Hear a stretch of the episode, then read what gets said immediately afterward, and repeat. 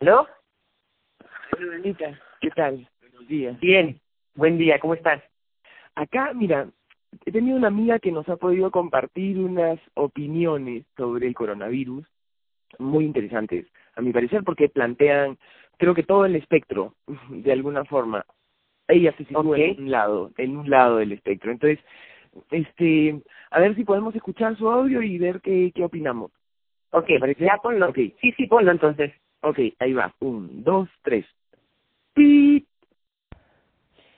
Bueno, Andrea, ¿qué tal? Eh, mira, eh, yo quería solamente hablarte un poco de, de mí, de dónde vengo y, del por qué no sé.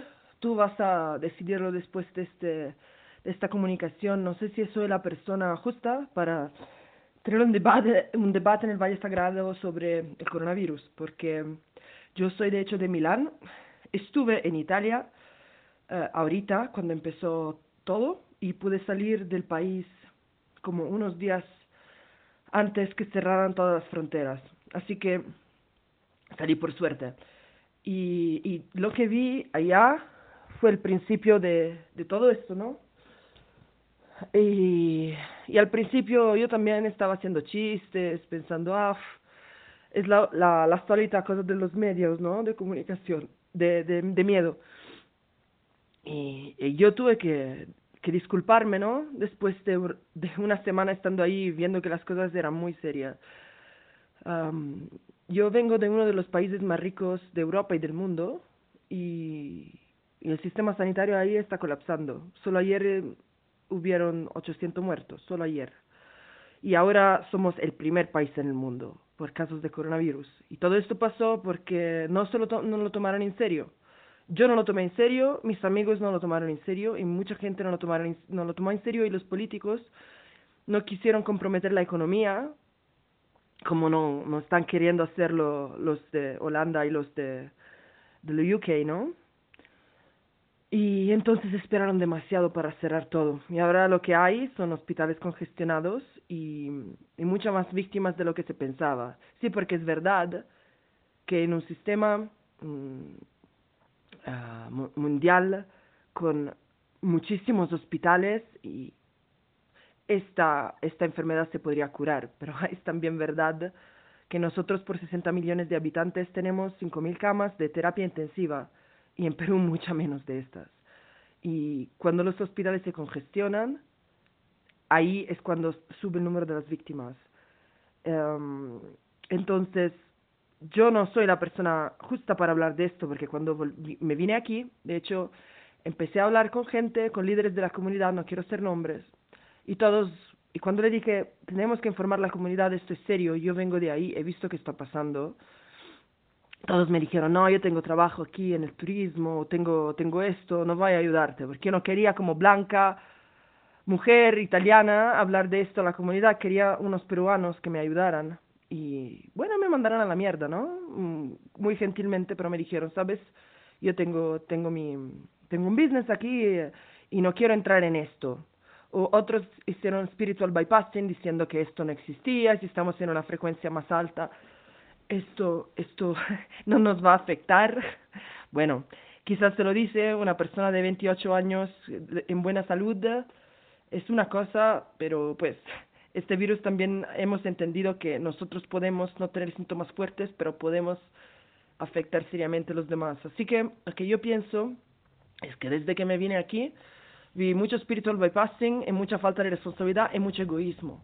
También la, gente que... Yo, yo hablaría más del miedo del egoísmo, de toda la gente que sigue saliendo um, sin pensar ¿no? a las consecuencias uh, de quizás ser portador sano del virus y pegarlo a otra persona. Así que no hay de verdad un entendimiento sobre uh, la, ayuda, la ayuda colectiva, ¿no? Hacia, hacia una, una persona más viejita o enferma Uh, no veo esto, ¿no? Claramente yo veo que es muy difícil estar encerrados en casa y aislados. Y es uh, un desafío muy grande, pero es verdad también que esto es, uh, esta es a nivel global la más grande crisis que tuvimos después de la Segunda Guerra Mundial y yo no estaba viva en este tiempo. Tampoco mis padres, mi abuelo se acuerdan todavía. Gracias a Dios mi abuela es demasiado enferma para entender qué está pasando ahora.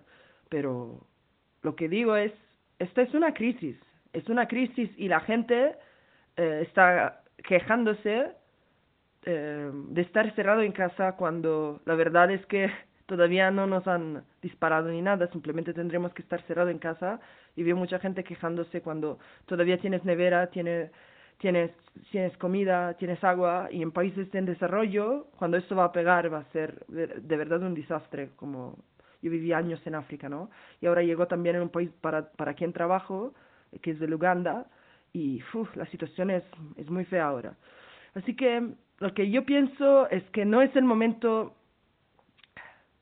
creo que sí, no deberíamos tener miedo en un sentido porque cualquier cosa estamos haciendo, uh, no, no podemos ni parar el virus con el, con el miedo, ¿entiendes? El, virus va a seguir, así que es muy importante mantenerse centrado, pero para mí es más importante tener las informaciones justas. En este momento de gran desinformación que yo vi, que me dio mucha rabia, hasta que menos mal, después que intenté hablar con estas personas, menos mal que el gobierno puso la cuarentena, de hecho, porque yo estaba intentando hacerlo por, por mi parte y, y, sentí que era mucho más grande que yo y gracias a Dios Vizcarra puso la cuarentena y ahora no sé cuánto va a durar ni nada, pero yo sé también que esto no es algo pasajero, que va a cambiar profundamente la sociedad después y tendremos quizás que estar listos por esto, ¿no? para hacer un cambio, ¿no? Porque si no, mm, tenemos que nosotros hacer un cambio, porque si no, no va a ir en la dirección quizás que nosotros queremos ahora y que esperamos, ¿no?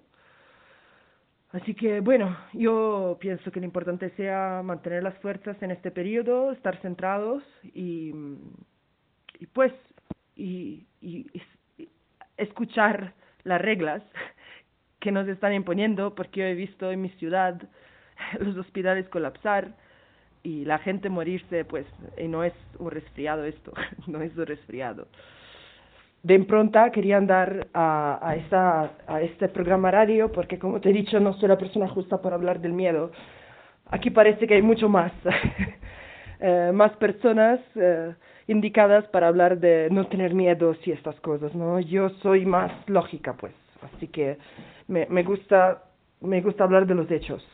Y después, claro, podemos decir, no, tendremos, no tenemos que tener miedo porque no sirve nada, pues sirve solo bajar tu vibración y, y, tu sistema inmunitario y no necesitamos bajar nuestro sistema inmunitario en este momento. Pero claro, tendrás que preguntar a otras personas para que hablen más como, como del miedo. Yo no soy la persona indicada. En este momento también por, por lo que está pasando en mi país, uh, mm, es difícil no tomarla de forma personal. Ay, quería agregar solo una cosa a los puntos y después me voy a trabajar. Um, yo tengo también un tío muy joven y un primo de 16 años que se enfermaron eh, de manera fea. Así que no es cierto que no es cierto que no pasa a los jóvenes y que los jóvenes no puedan tener algo serio. Es cierto que si pasa a los jóvenes y hay hospitales que pueden acogerlo, los jóvenes se salvan, porque hay, no hay muchos casos de muertes entre gente eh, de edad menor a 50 años, pero mi tío tiene 50 años y es una persona muy saludable, muy deportista y se estuvo en el hospital casi un mes. Y, sí, y, y gracias a Dios porque fue uno de los primeros a enfermarse y todavía el sistema no había colapsado, si no hubiera sido un gran problema también. Y mi, y mi primo, como te he dicho, tiene 16 años y también tuvo problemas fuertes. Así que también no tenemos que uh, pensar que a los jóvenes esto no va a pasar. Esa es la, única, la última cosa que quería decirte para completar un poco más el cuadro de la situación, ¿no? Y, y hacer un análisis lo más posible vi, cercana a lo que se lee en las fuentes oficiales. Bueno, un abrazo.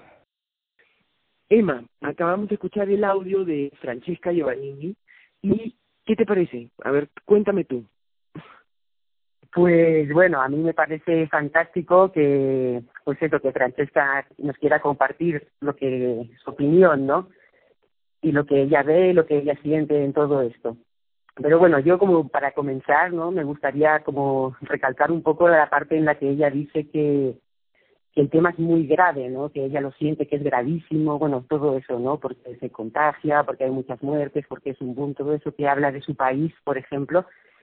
En el sentido, no sé, yo personalmente he buscado información, me he informado más o menos de todo, tampoco soy una loca que así se ponga a buscar a ver qué onda, pero sí, mi, mi percepción es con todo eso es que no es tan grave como se vende, ¿no? Digamos que nos lo están vendiendo más grave de lo que es porque sí hay muchos lugares donde lo comparan, por ejemplo, con la, con la gripe en este mismo momento, personas que están contagiadas de gripe y que están muriendo por gripe, y son muchísimas más personas las que mueren por la gripe común, que bueno, cada año se muta y todo esto, pero es la gripe de siempre, ¿no? Muere mucha más gente que está muriendo del coronavirus, ¿no? Y si buscas también datos de otros años, por ejemplo, yo he visto que en España en el invierno del 2017-2018 murieron en los tres meses de gripe 15.000 personas solo en España, que es más o menos creo que es la cantidad de muertos que hay ahora del coronavirus o más o menos así, ¿no? Bueno, eso es un poco con lo que yo quiero aportar desde mi percepción, ¿no? Que es que quieren transmitir más miedo del que realmente creo que deberíamos de tener, ¿no? Eso, para empezar, puedo decir. Ok, me parece también muy interesante. Y ¿Y qué, qué afán habría con producir ese miedo en la población? bueno, esa es una herramienta que ha estado presente toda la vida, el generar miedo. ¿Y quién? ¿A quién nos referimos con que eh, meten más miedo del que es?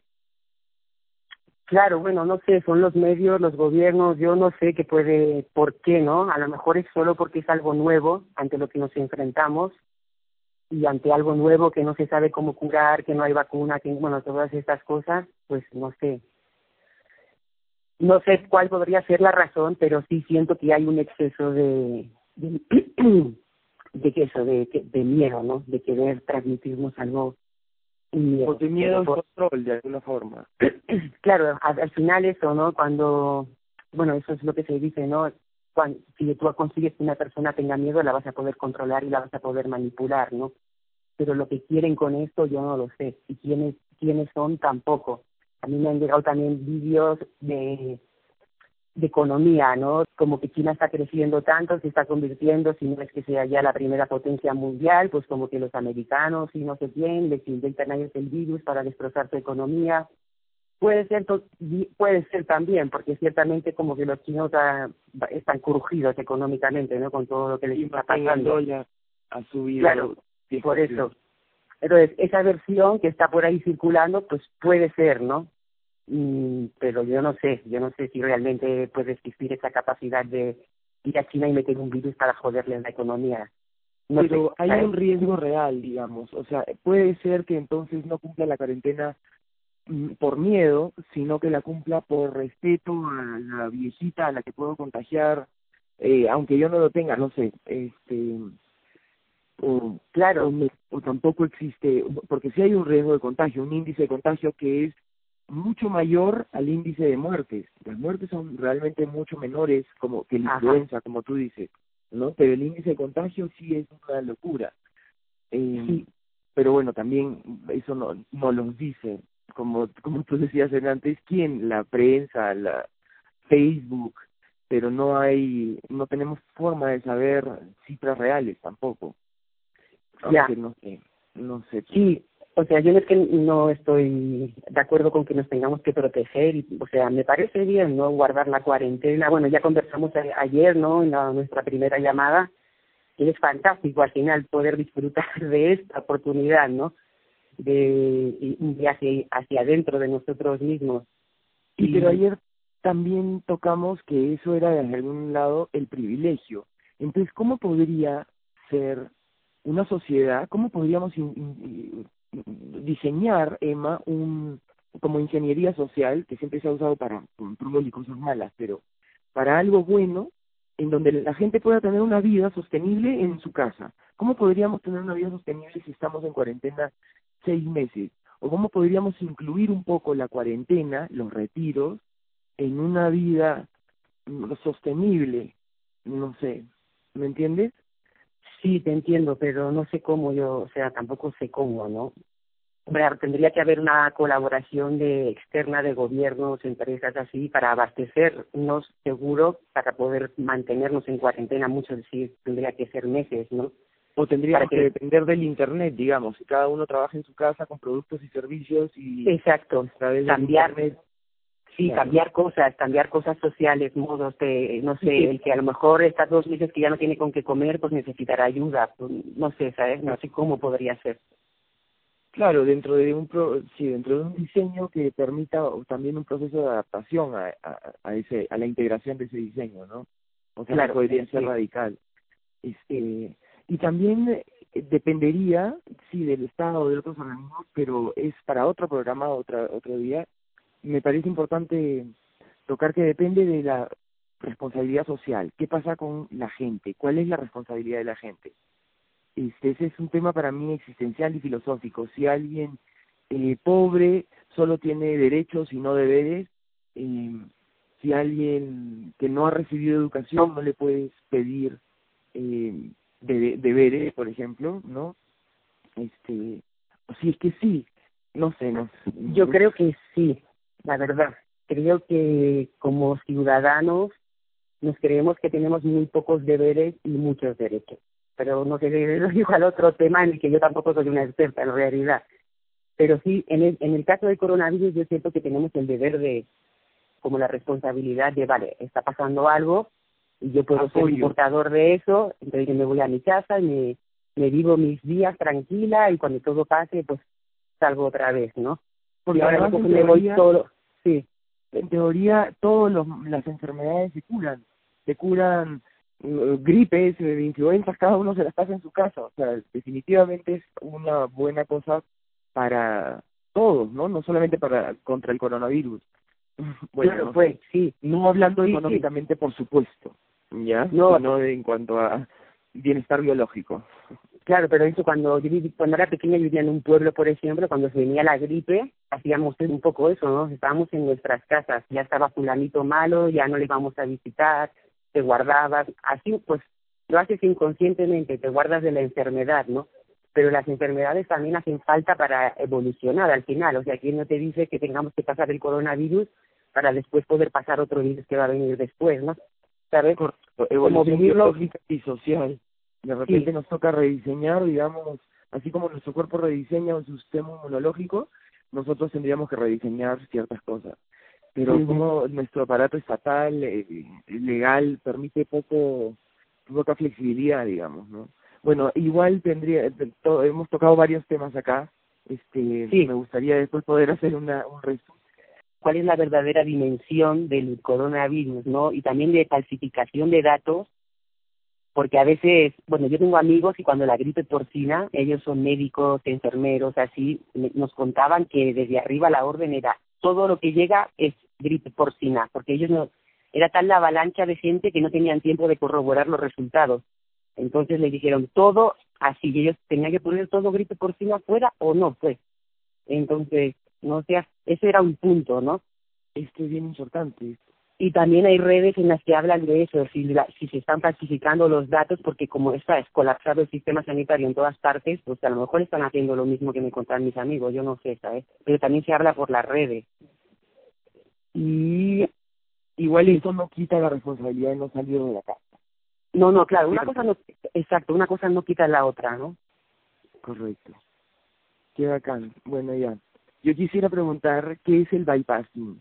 O sea, yo me imagino que el espíritu del bypassing tiene que ver con si no piensas en eso, no aparece, no se manifiesta, y, si no se reproduce, no lo atraes, porque atraes lo que piensas, entonces si piensas en coronavirus, te enfermas. Yo creo que el espíritu del bypassing es una forma de no tomar responsabilidad, de no tomar acción sobre una realidad, eh, pensando que mi rezo o meditación la va a curar o por lo menos me va a mantener a mí sano, que también es una, mm, no sé, me parece una forma un poco cobarde de, ver a la gente, ¿no? Porque tampoco es, somos una especie, no soy solo yo. Bueno, no sé, me claro. cosas. Claro, no sé yo también hasta qué punto, ¿no? O sea, no lo pienso, no existe, no creo yo tampoco que sea así. Bueno, está claro, ¿no? Porque hay personas que que no lo no no sé acá en Pisa cómo se manejará con los espirituales pero es más así es, que, como que puede... no existía coronavirus en nuestro vocabulario y ahora todos lo tenemos entonces nombrarlo no fue la causa de que aparezca ya claro Supongo que lo que puedes hacer es percibir de una forma o de otra, ¿no? Tomártelo, lo que hablamos del miedo. Tomártelo con miedo o no tomártelo con miedo puede ser determinante en que te vaya a afectar de una forma o te vaya a afectar de otra. Pero la realidad está ahí, ¿no? Que el coronavirus está, pues, y te puede contagiar. Claro, que el miedo, la baja vibración que representaría el miedo, así como la enfermedad y cualquier otra, hace que el coronavirus o que cualquier maldición sea más fácil de entrar. Claro que en teoría no ninguna maldición ni enfermedad entraría. Pero qué tal realidad estamos realmente también. En realidad podría entrar, pero pienso yo que si el miedo te baja la vibración lo que hace es bajar tus defensas, ¿no? También tu cuerpo se pone claro, como si una baja el sistema inmunológico, exacto. Entonces te afectas, si estás en un estado de, de miedo, de pánico, ¿no? Estás baja de defensas. Si tú te sientes bien, tranquilo, pues bueno, podrá venir, y lo pasarás o no, no lo sé, pero pienso que esa es como la, la diferencia, no sé. Sí, pues si tú estás resonando con la mala vibra, se te escapa. Si tú no estás resonando porque estás más arriba, no te toca. ¿No? Pero lo que yo me pregunto es qué tan realmente más arriba estamos en un montón de cosas. A veces pensamos que un reto es chiquitito porque estoy súper alto, pero en verdad el reto es enorme y si no lo dimensiono correctamente, y no me pongo en una situación humildemente donde realmente estoy, no voy a poder cumplir el reto. ¿No? Entonces, por ejemplo, en teoría yo podría hacerme crecer otro brazo con mi pensamiento, ¿no? Caminar sobre el agua y mis cosas, pero yo no de verdad que lo creyeras, igual, igual sí. O sea, pero yo tengo que saber, por ejemplo, que mi realidad es, mi nivel mental no me permite meterme a una hoguera y salir invicto. Ajá. Entonces, si lo hago, me voy a quemar, porque no estoy dimension no estoy viendo bien el reto para mi nivel mental, ¿no? Entonces, no sé cómo, como pienso que, que nos creemos mucho más, nos creemos superiores, como siempre, a lo que realmente podemos hacer. Entonces, asumiendo que no voy a poder curarme esta gripe con el rezo, pues me tomo el quión y el limón y la miel y el propóleo, ¿no? Exacto. Esa es la forma. Es la, yo pienso, es que estás viendo que hay una amenaza, pero tú te la tomas con tranquilidad y con paz y tomas tus medidas de precaución. Siento que es la forma, ¿no? En lugar de, ay, voy a tomar mis medicamentos o no quiero ver a mi vecina porque no sé, no, así pues no. Así va a acabar con el coronavirus. Más fácil, creo. Ok. Bueno, qué interesante, ¿verdad? hay un último tema que la Francesca ha tocado, que pienso que lo podemos dejar abierto para el próximo programa, y si alguien quiere mandarnos un audio sobre lo que piensa, pues también podría ser algo lindo, que es el tema de qué va a pasar después, ¿no? Si realmente la sociedad va a cambiar, si nosotros vamos a cambiar, si la economía se va a empezar a mover diferente, porque mucha gente habla también de eso, ¿no? Del cambio que puede producir esta experiencia. Vamos a volver al mismo ritmo de consumo, a la misma sociedad, no sé, podría ser un tema. ¿Qué piensas?